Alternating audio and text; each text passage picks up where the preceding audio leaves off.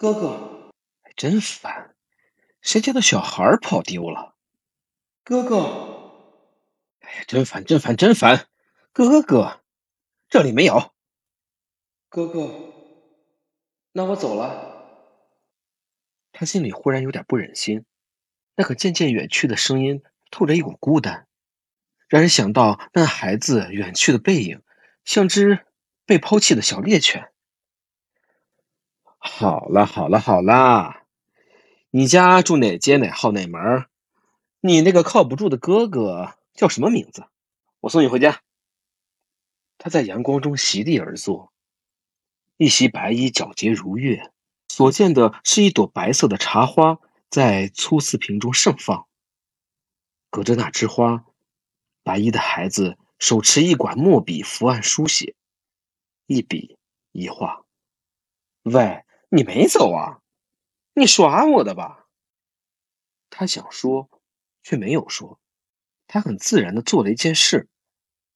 桌上有盘清脆欲滴的葡萄。他从里面摘下一小串，隔着桌子递给了那个孩子。哥哥，外面有很多人。鬼扯吧，这么安静的。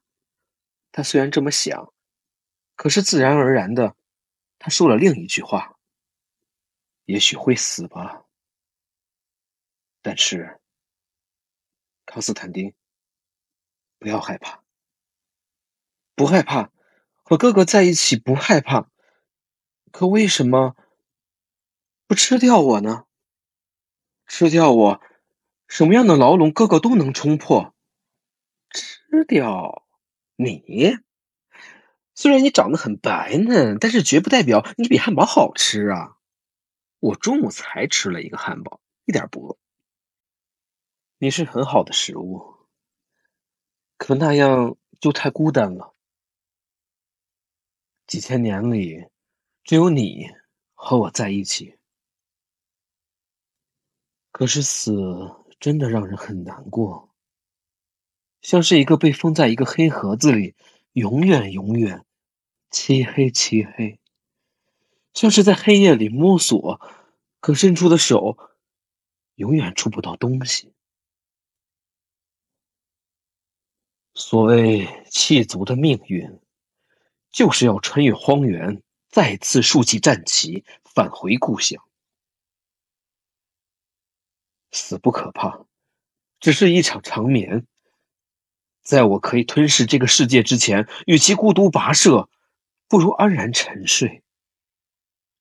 我们仍会醒来。真不敢相信，这么拉风的台词居然会出于他的嘴里。哥哥。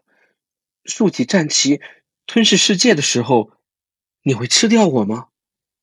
孩子看着他，澄澈的瞳子里闪动着期待。见鬼！这是什么？我们是相亲相爱的食人族一家的话剧桥段吗？